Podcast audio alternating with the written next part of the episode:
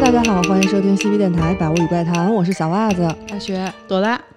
本期故事开始之前呢，我们想跟大家聊一下我们做这个栏目的想法。首先呢，我们其实没想做成鬼故事大全，做这个栏目的初衷也是从都市传说出发，多提供一些世界各地古代或者现代的怪谈故事。从一些民间故事里，其实多少能反映出来一些当地的政治文化背景，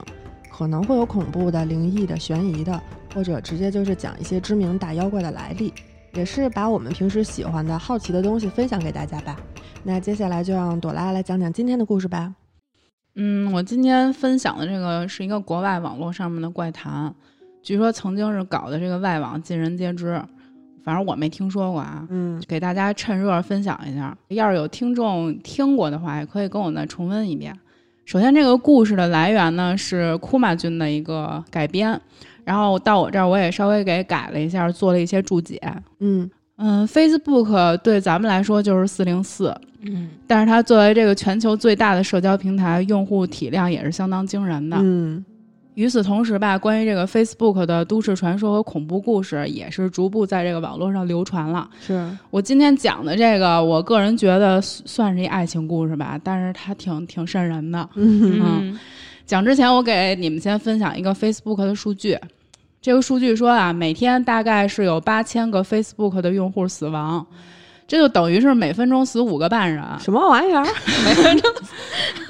然后我算了一下啊，这个 Facebook 成立到现在是十七年的时间，保守算的话，应该死了有四千五百万的用户了。但是全球那么多人呢，然后嗯，特别是去年，我觉得他们应该更多。是，嗯，八十年后，Facebook 的死亡用户会比这个活跃用户还要多得多。火嗯，哎，大家也知道哈，咱们也不太可能就死的干净洒脱， 因为在网上留下太多人生轨迹了。是反正我临终前是一定会交代你们俩把咱们这聊天记录给删了。跳空是吧？ 赶紧下载 它。我们给你就是全都弄在你那个墓志铭上 面。不是，话说回来，我科普一下啊，咱们国家对于这个网络遗产还没有明确的司法解释，嗯但是部分的业内人士认为，依照继承法，没有人身性质的网络遗产，像是这个网络理财呀、余额宝、作品版权、游戏币等等，都应该是可以被继承的。嗯，哦那、，你想想啊，也就是咱们手里这些这个乱七八糟的网络账号，未来都有可能变成你的遗产，所以。也没什么你的必要孩，你听着啊，所以你的孩子在你死后看到你微信聊天记录的样儿，那凉了。我管这叫皇权社死。这牛头马面，到时候都得为我用脚趾头抠出一栋别墅。嗯，那现在我想正经问你们俩一个问题，嗯，就是如果你死了，亡魂归来，有能力的话，想不想在网上给自己亲近的人留一些信息？我肯定是不想。我我觉也得不就是想怕会影响别人。就是你已经死了，你除了发两条信息，你也不能再怎么样了，就没有嗯必要再有过多对的接触我我了。应该也不会，要不然你别吓着人家但是咱们我今天讲这个故事的女主角就不这么想了。啊，啊。嗯，这个事儿吧，发生在二零一四年的七月一号。呃，有一个 Reddit 上面的网友呢，在他们著名的鬼故事板块“睡不着”上面发布了一个帖子。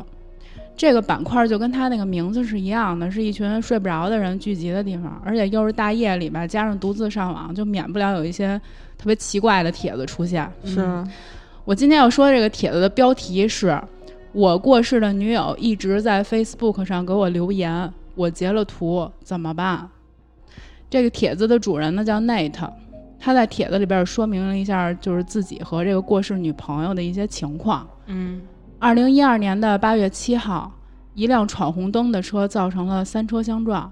，Nate 的女朋友艾米丽呢，就是很不幸的卷入其中了。嗯发生车祸几分钟之后就死在当场了。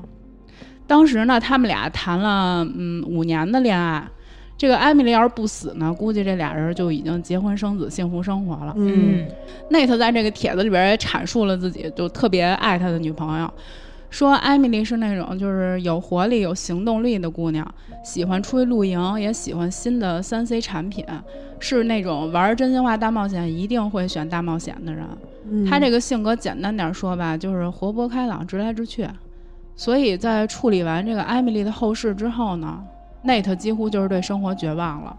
他保留了艾米丽的 Facebook 账号，并且把这个账号设置成活跃状态，就是活跃状态的账号是你可以跟他聊天发信息的。嗯，嗯所以 Nate 就是经常给他女朋友这个账号发一些消息啊，说一下自己生活琐事儿、工作近况，还有就是什么跟朋友怎么怎么样了，就是表达一下自己的思念之情，好像自己这个女朋友还没死。这事儿呢，就是他就一直持续这么生活，直到二零一三年的九月四号，当时艾米丽已经死了十三个月了，嗯，他的账号突然连续向 Nate 发送了好几条消息。啊，嗯，Nate 在这个帖子里边上传了一张就是艾米丽找他聊天的一个聊天记录的截图。嗯，这个截图的内容就是艾米丽跟他说 “hello”，并且发了好几遍。然后 Nate 看到之后呢，就是特别惊讶，说：“那个你是谁？你为什么用艾米丽的账号给我发消息？嗯，就太奇怪了。如果你要是想跟我讨论就是关于艾米丽的事儿的话，你用你自己的账号跟我聊天行吗？接着，艾米丽那个还是回复了一个 “hello”。Nate 这时候就开始怀疑是不是艾米丽他妈用这个自己的闺女的账号发的，嗯，于是就给艾米丽的妈妈苏赞打了一个电话。苏赞说呢，自从我闺女死了之后，我就没有登录过这个账号，所以刚才那些信息就也不可能是苏赞发的。嗯， Nate 就又问了一些艾米丽的朋友，也没人知道是怎么回事儿。但是后来呢，也没有再发生异常，所以大家就认为是不是 Facebook 出问题了，就没有再追查这个事儿。嗯但是没安分多久，就在那个二零一三年的十一月十六号，艾米丽再度发来了信息。嗯，这时候 Nate 就上传了第二张截图，艾米丽说：“Hello，这个星期天我们去爬山吧。”是还约会呢，嗯，那的这回呢，就是真是有点生气了，他骂出了一些脏话。他说：“你他妈到底是谁？”可是这个艾米丽完全不搭理他，自说自话的回了一个 “The wheels on the bus”，这是一首就是国外挺著名的儿歌。嗯嗯，迪士尼的，嗯，特别欢快，倍儿可爱的一歌。那他说：“我求求你了，你到底是谁呀、但是，那他突然就特别惊讶的发现，艾米丽的信息用词儿全是从以前两个人的聊天记录里边提取出来的。也就是说，以前他俩在网上聊天的时候说过这些词，就是包括 “hello”、星期天爬山和两个人有一次旅行前提起的这个儿歌。Nate 还在帖子里边上传了一张聊天记录的对比，是就是十一月十六号当天和二零一二年艾米丽生前的聊天记录，内容全都是这个星期天我们去爬山吧。之后呢，就是发生了更吓人的事儿，嗯，艾米丽的账号开始在 Nate 的单独自拍中标记自己应该出现的位置。什么啊么么意思啊？？这标记功能我说一下啊，就是我不知道你们上没上过校内网、啊也就是现在的人人网。标记功能就是在一张合影里边圈出自己或者其他人，就和现在微博艾特啊人是嗯差不多的。哦，啊，别人一看这个合影就知道这里边的人是谁。被标记过的照片的主人会收到网站的提醒，就比如网站会给你发一个嗯什你么，你的照片被标记了，对，大雪在照片里标记了朵拉，哦发给小袜子，嗯。可是这个艾米丽通常会在 Nate 收到通知但还没有来得及看照片的时候就删掉自己的标记。啊，对，就是 Nate 看到通知了，艾米丽在照片中标记了艾米丽，但就是他标记完了，立刻就把这删了，，对就删了。然后最后呢，就是 Nate 就好不容易截到两张艾米丽还没来得及删除标记的照片，嗯，也是截屏发到自己帖子里边了。Nate 说：“我看到标记的时候，感觉自己的肚子被人狠狠地打了一拳，因为艾米丽标记的位置都是她以前喜欢待的地方。哇，同时呢，Nate 的朋友也发现了这些照片上面的异常。有些人觉得 Nate 就是因为艾米丽去世，所以脑子不正常了，就觉得这标记是 Nate 自己弄的，意自导淫的，，对，一人自导自演。于是呢，就是默默的跟他拉黑了就， 啊，咱们回到 Nate 这儿啊，他呢试图更改过艾米丽的账号密码，嗯，但是没用，照片依然在不停的被标记。这回呢，就是 Nate 就想了，肯定是缺德闲出屁的黑客干的。嗯，有可能，嗯，太没品了，就是拿别人的思念当笑料。嗯确实啊，就是自从这艾米丽死了之后呢，Nate 就自闭了。他是几乎不跟现实里的朋友社交，唯一的社交也都是在网络上，所以他就是不想关闭自己的 Facebook 账号。他不想就是说因为这个黑客的呃恶作剧呢，失去自己唯一发泄情感的渠道，嗯，嗯于是他就打算去问问个明白，找这个黑客。那感觉这个时候，这个网络世界已经是 Net 全部的世界了。对，在二零一四年的三月十五号，Nate 给艾米丽的账户主动发了消息，嗯他说：“你为什么要这样啊？为什么你要在照片里边标记艾米丽？”嗯直到十天之后，也就是三月二十五号，内特才收到回复，依然是 “hello”。这回就是有点不出他的意料了啊，他就是故习意，惯了。，对他就是故意表现的特别歇斯底里，嗯想让这个黑客觉得你看猎物屈服了没劲，我得去骚扰别人。但是艾米丽的账号无动于衷，继续发送着两个人的聊天记录。然后内特一看，操，福尔不管用，于是他又用了另外一招，他给 Facebook 的客服发消息，要求、嗯呃要求查看艾米丽账号的登录情况。嗯，但是查询结果令他毛骨悚然，不会是在艾米丽他们家登录的吧？艾米丽的账号登录位置都在内特的身边。什么？我我鸡皮疙瘩出来了。包括 Nate 的家、公司，还有艾米丽的妈妈苏赞家。但是这个苏赞总共登录这个账号的时长也只有三分钟而已。嗯，接下来的一个月里，艾米丽还是隔三差五的给 Nate 发消息，这让 Nate 是身心俱疲，濒临崩溃。直到2014年的5月8号，艾米丽创造出了一个两个人从来没在网上交流过的词。什么呀？当天的聊天记录是这样的，翻译成中文是：艾米丽说：“我的毛衣在烘干机里，外面真的好冷，外面真的好冷，好冷，好冷。”最后出现了一个词是“冷到冻结”，也就是那个英文单词的 freezing。这个单词是两个人在聊天记录里从来都没有出现过的。嗯， freezing 这个词出现之后呢，Nate 就一直在做同一个噩梦。艾米丽被困在一辆车里，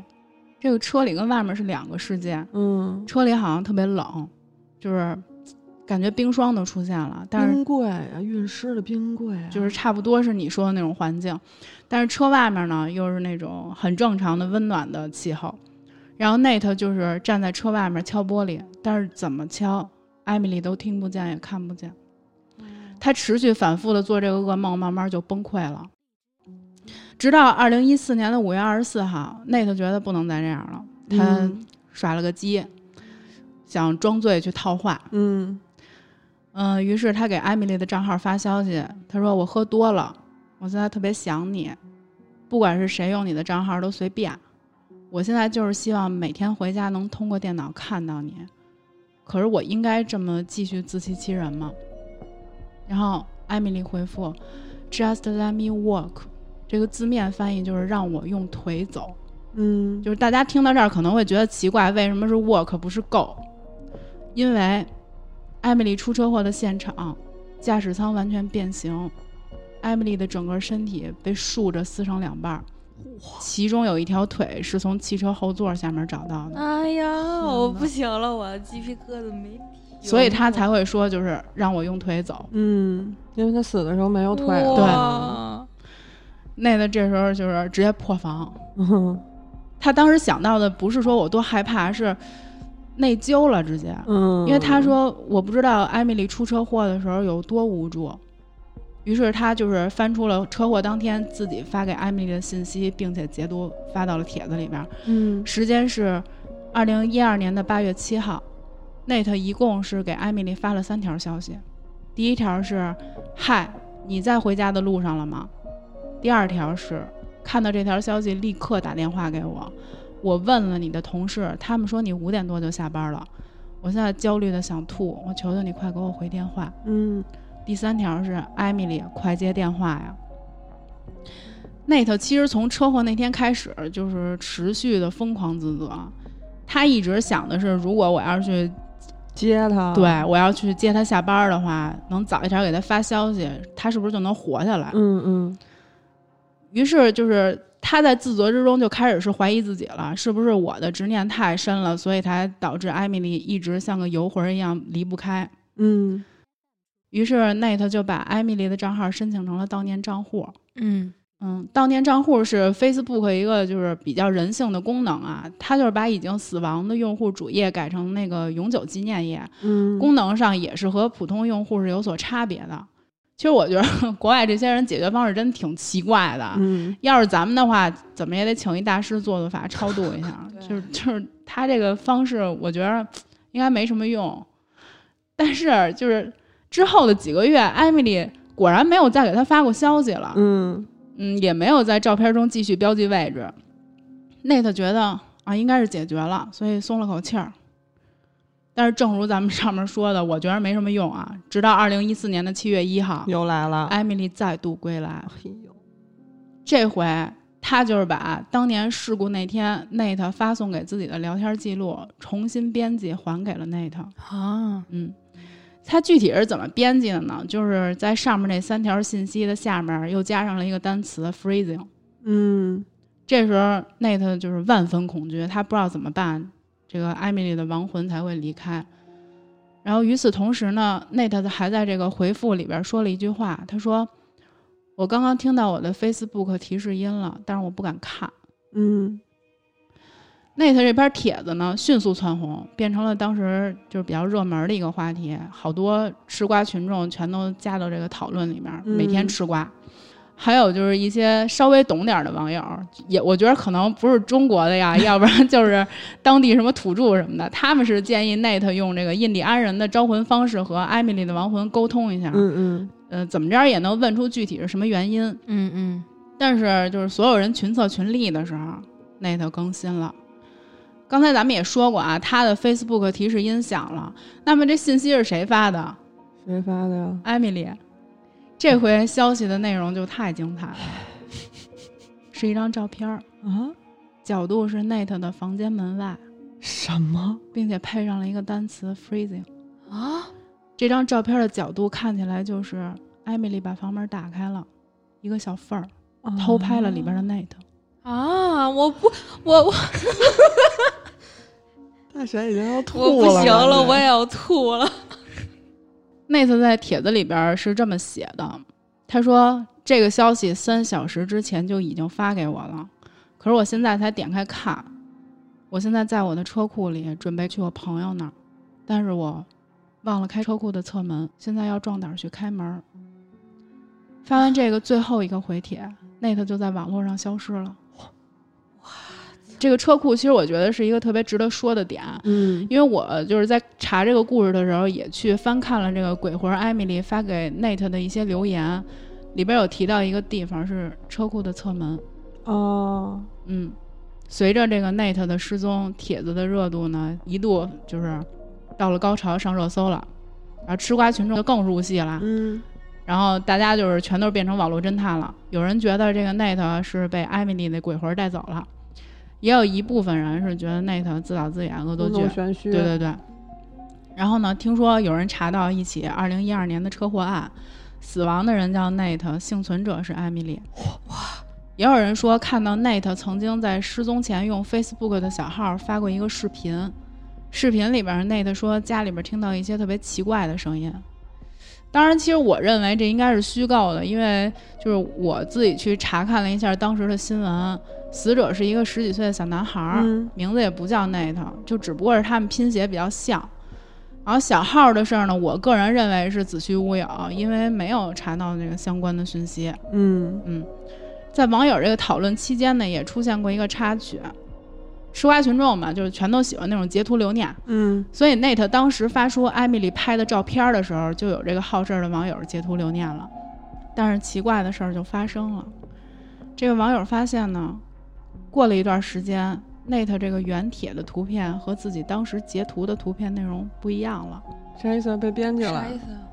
这个网友的截图照片中呢，有 Nate 用电脑的背影，就是里边是有人的，嗯但是论坛里的照片里边是没人的。嗯，所以就是我觉得这故事很奇怪，我就稍微调查了一下，发现了几个疑点。啊嗯第一个疑点是，就是刚才说的吃瓜群众截图这个事儿，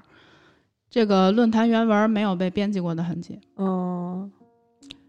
发现这个事儿的吃瓜群众呢，曾经是被大家群起攻之，大家就觉得是这个吃瓜的人是黑客，或者说是杀人犯，是他杀了 Nate。嗯嗯，但是经过这个万能网友的调查，就排除这个可能性了，因为不止一个人说曾经看到过有背影的照片儿。哦，奇怪吗？他论论坛原文没有被编辑过，可是照片就这么奇怪的被替换了。所以说，就是那个吃瓜群众真是一个二十四 K 纯吃瓜的。哇塞，就是等于说他之前最早的时候上传的照片是他自己坐在电脑前头，过了一段时间之后，就他自己这个人从照片上消失了，，对也没有编辑过，对，就等于说，就是他消失了以后，这照片让他也消失了。嗯，哦，可以这么理解。然后我发现的第二个疑点呢，是艾米丽的账号呢已经转成悼念账号了，却依然能给别人发消息。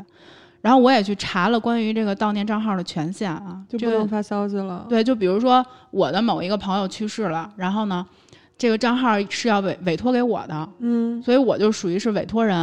然后委托人对这个账号只能行使三个权利：第一个是更改这个人的用户头像和封面照片儿；嗯，第二个是发布一个置顶的帖子；嗯，第三个是回应新的好友请求。除了这三项之外，其他事儿不能做，所以嗯悼念账号并不能发信息给其他人。嗯，那，么这个艾米丽是怎么发信息给 Nate 的？咱们现在不得而知。嗯，还有第三个疑点，Nate 啊发表的帖子内容与咱们实际上就是听到看到的故事都是不太一样的，因为 Nate 的回帖都显得有一些奇怪。嗯，他总是在这个正常的回复下面夹杂着一些前言不搭后语的句子，就是翻译不过来。嗯，好像是几个单词几个单词拼起来的一样。然后去翻所有 Nate 的回复，都是会发现很多他说的话全都是从他曾经的回复中截取几个单词拼出来的，嗯，并且帖子有被编辑过的痕迹。然后我前面也说过，艾米丽发来的消息都是截取和复制以前的话。嗯，那咱们无责任分析一下，是不是暗示着 Nate 已经死了？哎呦，啊然后这么说，感觉也可能不是他自己发的，对。但是就是大家还是自己去分析。我今天这个故事分享就到这儿了，因为我也挺害怕的。如果大家 如果大家对咱们这个故事感兴趣的话，可以微信关注 CP Radio，我们会在这个周日的推送文章里边把原帖发出来。那你你你觉得他是不是就是艾米丽？她这种行为是不是有点那种死不瞑目、死无全尸？但是我觉得他要俩人关系特好，就这样的话，就感觉就跟是报复他似的。但是我觉得人变成鬼之后，他就会就是性格跟生前是不一样的。他有执念，他就会一直冲着这个执念去走。哦，我太喜欢 Nate 了，就想把 Nate 给带走。我觉得应该是，哦他也有也有可能是这个 Nate 从头到尾就是他自导自演。也有可能，主要是从这个账号的问题来说，一般啊，专业人士分析， Facebook 它本身是不会出现这种问题的，就是对百分之九十九的可能不会出现这种问题，穿线什么的。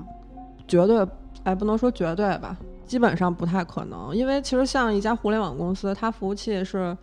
很重要的东西，嗯而且如果说它出问题的话，不可能只是单独账号出问题。如果服务器本身有问题了的你说话，大批量的是肯定是大批量出问题的，就跟我们之前玩游戏似的，你断档回档了，就是大家都回。啊，去年还是前年，Facebook 有一个新闻是大批用户被死亡。嗯，它不可能说是我只是针对你一个单独账号。对于这个官方来说，我觉得没有可能的。啊嗯、但是有可能是黑客，他其实盗的不是艾米丽的账号，他盗的是 Nate Nate 的账号，对他一直在用 Net 的 IP 地址，所以才会显示出来，他这个登录的地方是是 Net 的家和公司之类的。我觉得这个其实还有点可能。但是他查的是艾米丽登录的账号的位置啊。对呀、他盗用的是 Net 电脑的 IP 地址。啊哦，明白了，嗯，我觉得这个还有点可能啊你。这么解释我心里边安心多了。 但是他怎么知道艾米丽死之前腿没了呢？主要是我觉得可疑的地方是，如果说这个黑客是想搞 Net 或者跟他开玩笑，他有更多的方式方法去跟他对话。嗯，他可以用艾米的账号给他发一些更奇怪的东西。所以我觉得他如果只是摘取他们之前的聊天记录啊，写写几个单词，我觉得这个你看不到他的目的到底是什么。但是其实我觉得整个故事就最吓人的那点儿是艾米丽偷拍 Nate 的那张哦照片儿，对那个是完全解释不清楚的。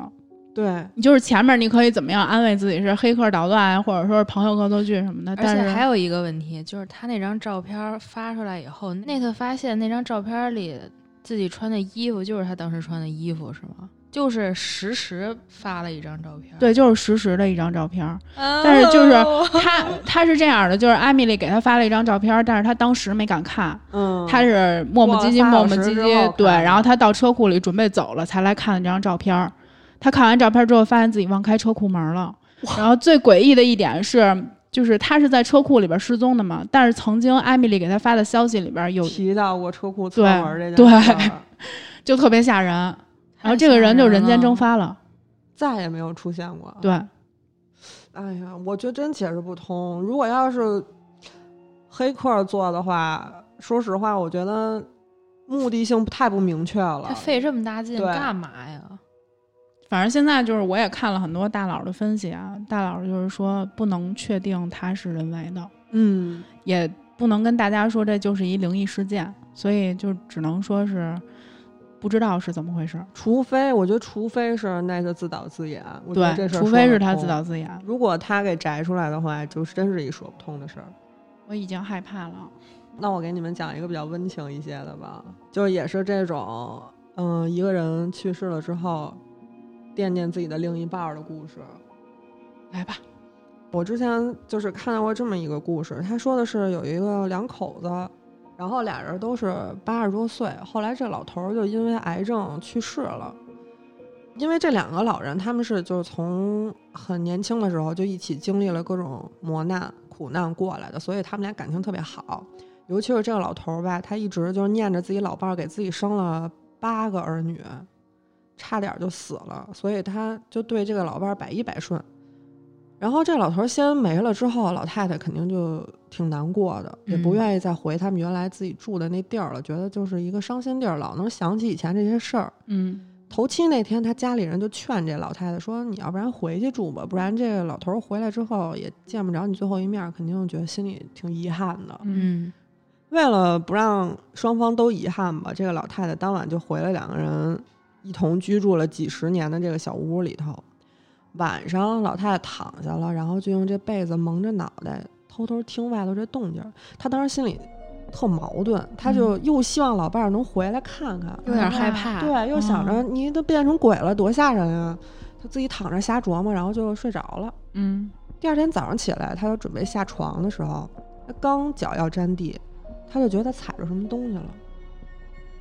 然后他一低头，看见床前多出来一块砖头，很嗯厚的那种砖头。嗯，然后这个时候家里孩子也都来了，早上起来了嘛，然后就跟那儿分析这砖头怎么回事，说没听说我头七回来带砖头。 大伙儿这儿正聊着，老太太吧嗒吧嗒就掉眼泪了，她就说：“哎，我们家这死老头子还记着这事儿呢。”孩子们就问他怎么回事儿啊，他就给孩子们讲，说他们俩啊这老两口身高差的特别多，啊老头儿个儿特高，所以他们家床就是一特高的床。哦，哦，这老太太个儿矮，她天天下床就不方便，然后就老跟这老头儿抱怨说哎：“床我下不去，不方便什么的。”但是他们家，你想八个孩子，孩子多事儿也多，一直嗯就也没管这事儿。然后可能是这个，呃，老头儿没了，想起来这个有这么一未了的心愿，然后头七的时候，趁着最后一次回家的机会，给拿了一块砖头给老太太垫脚。哎呀，我觉得这个就还挺挺嗯温暖的。对嗯，就反正都是回魂回来嗯看自己的爱人。最后艾米再丽强最多了后再照顾一次，嗯，但我之前还知道一个也是回魂的那种，就是其实跟艾米丽这种稍微有一点像，她也是有点属于那种冤魂啊，那种情况。这是一个香港的事儿，嗯香港这边有一个地儿叫秀茂坪，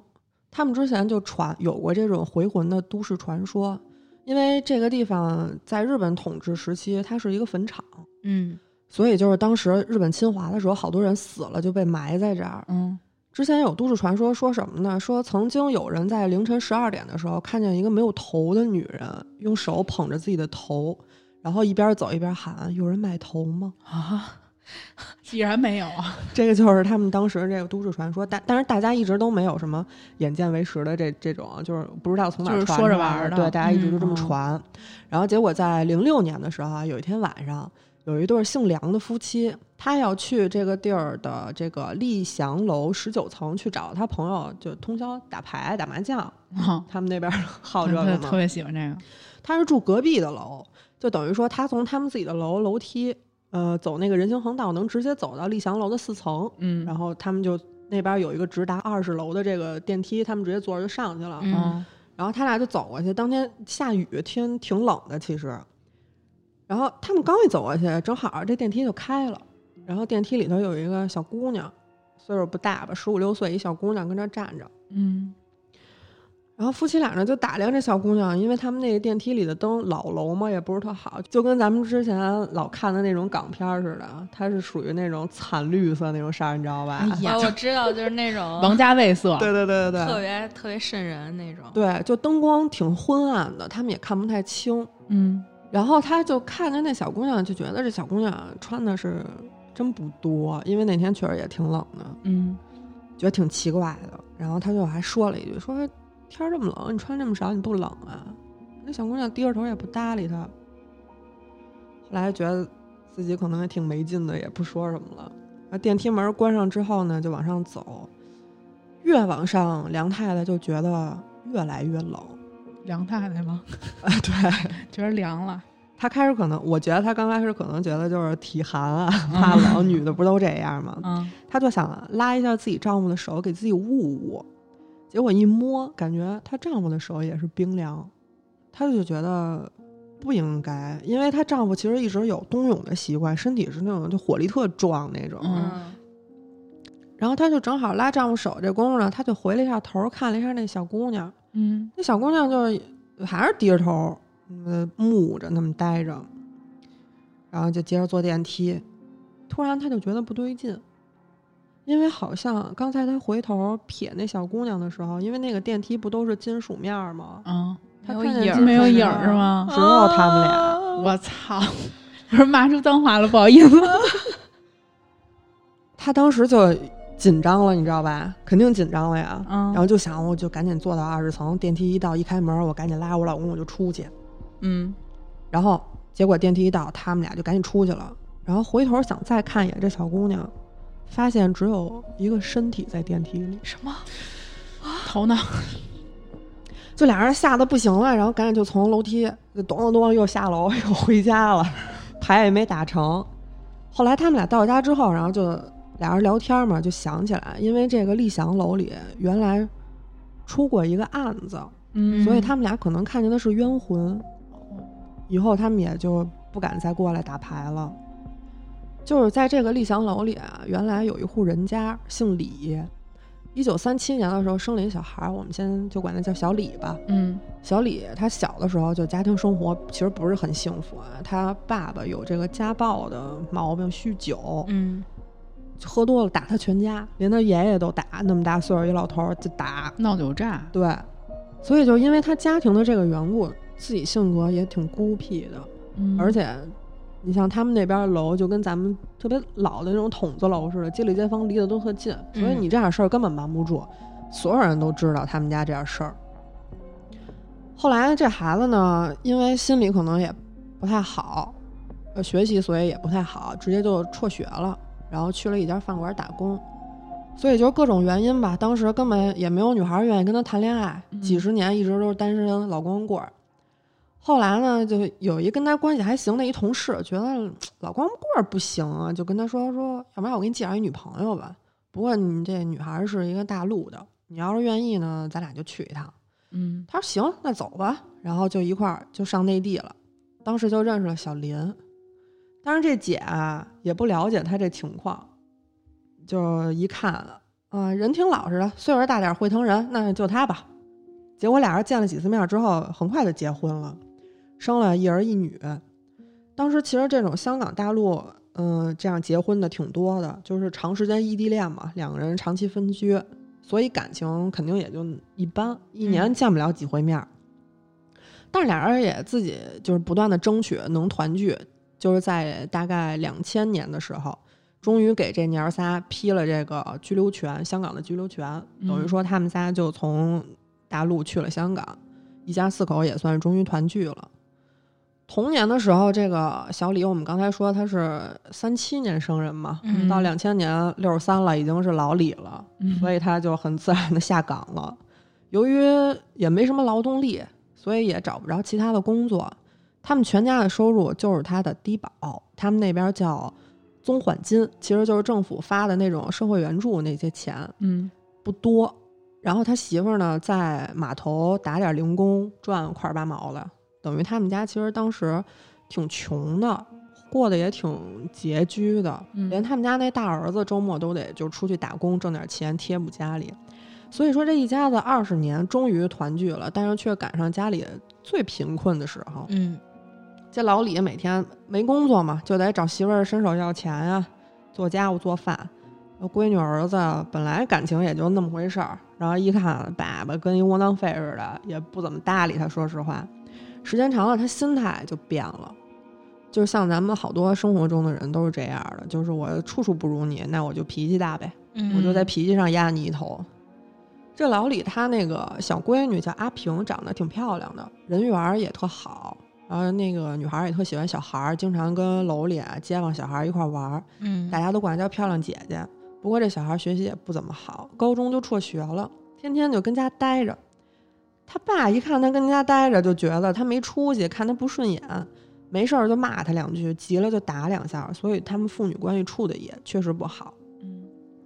还有呢，就是因为他们夫妻两个人长期分居，所以这个老李一直都怀疑他媳妇儿在内地有一相好，嗯就是，嗯，无端怀疑吧。我觉有得病就是，反正就这么一想法。嗯有一天呢，他就偷偷听见他媳妇儿跟一人打电话，嗯电话挂了之后，他媳妇儿就说：“嗯、我得回内地待几天。嗯，”嗯，媳妇儿收拾收拾东西走了，老李就疯了。干嘛约会去了？他就疯了，他就当时拿着他媳妇儿留下的这个租金，直接上五金店买了把斧子，啊，回家之后奔着闺女屋就去了，一边砍一边喊：“我让你不听话，早晚让你后悔。神经病了吧已经？”就当时肯定就是疯了，然后他就把闺女给砍死了，然后拖到了洗手间，把头给割了，哎呦，拿这塑料袋儿和报纸一兜，直接扔垃圾桶了。嗯老李回家之后啊，拿着这斧子跟客厅坐着，等着他儿子三点放学回来，就打算儿子一回来也砍死。为什么呀？他就他是不他就觉就是得当时不是觉得自己孩子呀？他当时觉得就这一家子都看不起我呀，什么之类的，我就让你们都死。我天，神经病了已经。对啊，他就当时就等着啊，儿子回来之后先砍死儿子，等什么时候媳妇儿回来也一块儿砍死，全家就都砍死就完了。嗯他儿子一进家一关门的时候啊，他拿着斧子奔着儿子后脑勺就去了。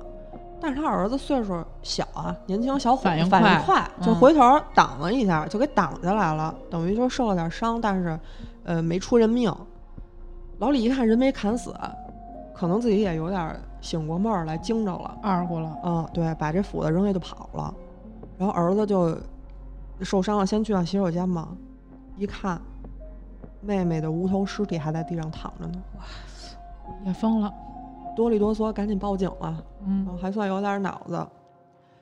然后同时这边老李跑出去之后，他慢慢就冷静下来了，自己上警察局自首了，嗯，最后是判了一终身监禁，该枪毙。因为他当时诊断出来有妄想症。所以就没哦判死刑，就是终身监禁，然后加免上死金牌。，对，无限期的精神治疗。但是这个阿平的头一直都没找到，警方派出了大量的人力去找，什么都没找到。尸体当时放了两个月都没有入殓，就是死无全尸。我怨气多大呀！就是、嗯所以梁氏夫妇碰见这个事儿，当时在丽祥楼也传开了，大家都觉得就是阿平因为一直都没有找着自己这个头，所以带着怨气也不肯离开，想在楼里继续找自己这个头，是一个冤魂不散的一个事儿。像你说这个碰见这种电梯这事儿，像我不是之前也说过好几次吗？嗯就我们家那电梯，我一直觉得特奇怪，就是从我们家十年十年前搬到这儿，就是那会儿住户不是特多的时候，其实我就一直觉得那电梯特吓人，嗯因为那会儿楼里还没住满的时候，当时我发小来我们家，晚上我俩出去吃完饭回来的时候，出电梯就是特别没有预兆的那个门，就是应该是他会等一会儿，等你人下去了，他会关上嘛，他一直都那样。嗯嗯但是那天就是刚一打开，我们正准备出去的时候，突然那个门就关上了，就把我们夹在那儿了。哦，然后我们就特害怕，然后我我因为我不是劲儿有点大 嘛，我就把我就一使劲往使劲往外顶，把那嗯个电梯门给顶开了，然后我们赶紧就跑回家。我以为你夺门而出了呢。就这是第一次，然后后来我就一直特别害怕我们家这个电梯，嗯而这个电梯它有两个两两个电梯嘛，但是有一个轿厢就是特容易坏，嗯，就是它老是要不然就停，要不然就是有一次我也是到了三楼的时候，突然就往下掉，掉到了一楼。嗯幸亏当时电梯里边还有另外一个大妈和一个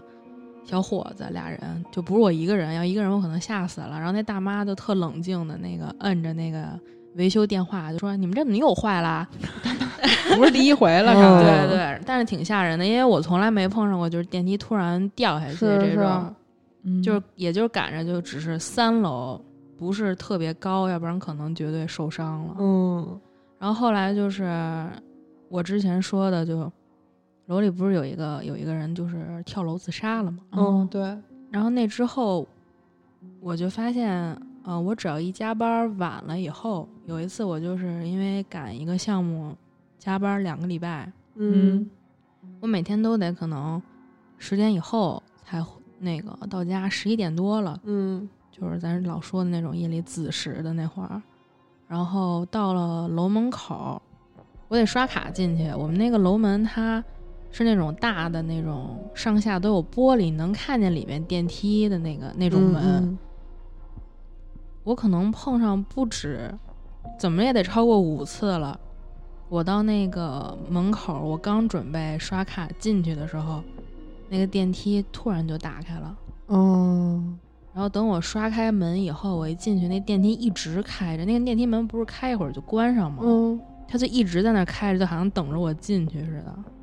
然后等你进去之后，它就关上了。然后等我进去，然后我再摁，然后让它就上去。我你就知道你知道我听这个我觉得是什么吗？嗯，张着嘴呢，啊，我也觉得是，就是张着嘴，你进去，他给你张着吃嘴了等着你呢。嗯对，当时我真的特别害怕。我是每一次进去之前，我都会非常郑重的把手机收起收起来， 因为我怕会反光一些不该看见的东西。不是反光吧？是手机上突然出现了一行字儿，别别别别别！每次我都会把手机收那个收起来，然后特别镇定的站在那儿，我就站在中间儿，我脚儿不敢站，我不敢站四个角儿里，嗯嗯我站在正中间儿。然后到了我家那楼层，我出来我也不敢回头。不过在此我得科普一个安全知识啊，进了电梯之后尽量往四个角里边嗯，是站。啊是，但是那夜里我一般不敢往四个角儿，因为咱一般不是说夜里的时候你不要站在电梯四个角儿上吗？嗯，所以我可 都能是你们家电梯不能站四个角。所以我就一直特别害怕我们家电梯，因为我觉得人有的时候你不是会碰到一些奇怪的东西的时候，你有直觉就感觉嗯嗯特奇怪，嗯就是你会下意识的害怕。我就是特别害怕那个电梯，哎，我有的时候就是玩手机走夜路，嗯，我走着走着就会躲一下，就是因为你就感觉有有对有人东西冲着你就但过来了，其实什么都就其没实有什么都没有。嗯，可能咱们都属于灵感比较高的那种人，比如说嗯朵拉，说什么呢？胡说呀！ 哎，你说这个电梯这事儿啊，我就是想起，就是之前台湾有一案子，这回不是跟鬼有关系的了啊，嗯给大家缓啊缓。嗯嗯这个案子是这么说的，就是说这个台湾有一大厦，这大楼它这个是这样的，五楼五楼是精神病疗养院，嗯然后六楼呢是没人住。空的，对，它这个电梯不是门框都挺厚的吗？嗯等于咱们出了电梯之后，还有三四十公分的距离才能走到楼道里边去。嗯然后他们这个台湾这个楼呢，就是会在那个，因为六楼无人居住了嘛，他们就弄了一个推拉的那哦种栅栏铁门栅儿，栏对对对，就直接给整个楼层封起来了。等于你打开电梯门之后，就是一铁栅栏，但是中间和这个真真正电梯的轿厢是隔了大概三四十公分的。嗯然后这个陈太太呢，她这个六层这个电梯门一打开，她就走出去了，她也没有意识到自己摁错了楼层了。嗯，但是当他走出去发现之后，因为老的电梯它这个就是稍微有点毛病，它就关关门特别快，就啪那电梯门就关上了。哦，给关那中间给啊了，，对，给关中间了，这怎么办呢？伸手去摁那个电梯的按钮吧，够不着，哎呦，这就天造成了啊一个什么悲剧啊？叫天天不应，叫地地不灵。是嗯啊，对啊，他就跟这个夹层之间脱水死了。啊啊那哎，但是他，但是他这个楼上楼下其实能听得见吧？因为有的时候像咱们也能听见你楼上脚步声或者。你啊别忘了，他是住在精神病疗养院 的，哦，嗯，他确可能实有点就是不正常。嗯，啊、所以也不知道他当时是犯病了还是怎么着，他就没喊出来。哎然后他呦这个陈太太这家属呢，就特别着急，说人哪儿去了？报警吧！报完警，然后疗养院也出去找去了，没有人想到他是摁错这个电梯啊楼、楼层是上去啊了。他是什么时候被发现的呢？有一老头儿也是住他们那楼，摁错了也，摁错了，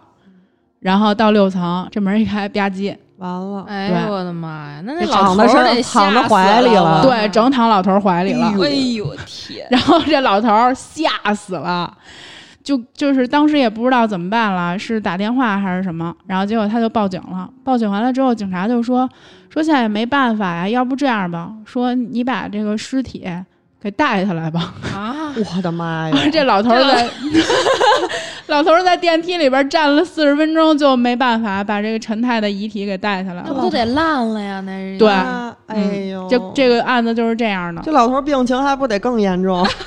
老头儿不是神经病啊。哦？那他住精神病疗养院，我觉得碰上这种事儿挺吓人的。他啊那个楼是那种，就是它是一大厦，可能是那个商住两用的吧，有住家儿，然后有公司，有疗养院，也有道馆，就这、这种这种楼。所以就是，而且在台湾那种地方，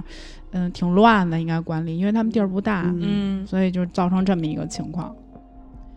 够惨的。嗯，就活活在那儿脱饿对渴死饿死了，对对对，哦那得多难受啊！肯定挺痛苦的这段，特别无助，而且他只能站着。哎呦喂，好吧，那今天的节目就到这儿吧。我们会在每周一、三、五零点更新，周一更新《胡说杂谈》，周三更新《好奇症候群》，周五更新《嬉皮互动》或者《百物语怪谈》。私信主播可以加入粉丝群，我们会把每期预告和花絮发到群里。如果有什么有趣的事儿，希望和我们聊聊，也可以给我们留言。我们下期再见，拜拜